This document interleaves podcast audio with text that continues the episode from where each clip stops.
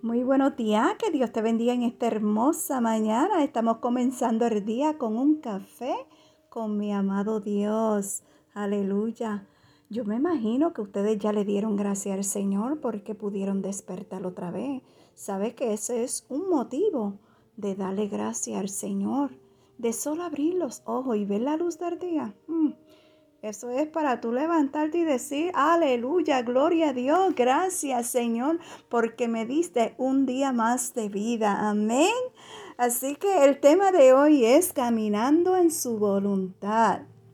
Y la palabra de Dios se encuentra en Lucas capítulo 8, versículo 22 y 23. Y su palabra nos dice, aconteció un día que entró en una barca con su discípulo y le dijo, pasemos al otro lado del lago. Y partieron. Pero mientras navegaban, él se durmió y se descadenó una tempestad de viento en el lago y se anegaban y peligraban. Sabes, los discípulos siguieron la orden de Jesús, iban bajo la voluntad del Señor. No siempre significa que todo va a salir a la perfección es cuando más podría levantarse tormentas y viento contrario para turbarte y hacerte dudar.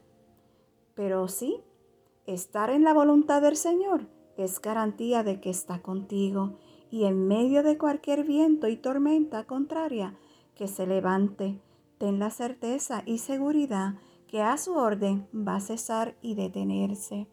Aleluya. Sabes, no importa qué tormenta se levante contra ti. No temas ni tenga miedo, porque Dios, el capitán del barco, estará siempre presente. Amén. Y siempre va a estar ahí protegiéndote. Recuerda que Él es nuestra seguridad en todo tiempo. Él nunca nos abandona. Él siempre camina junto a ti y junto a mí. Que Dios te bendiga. Shalom.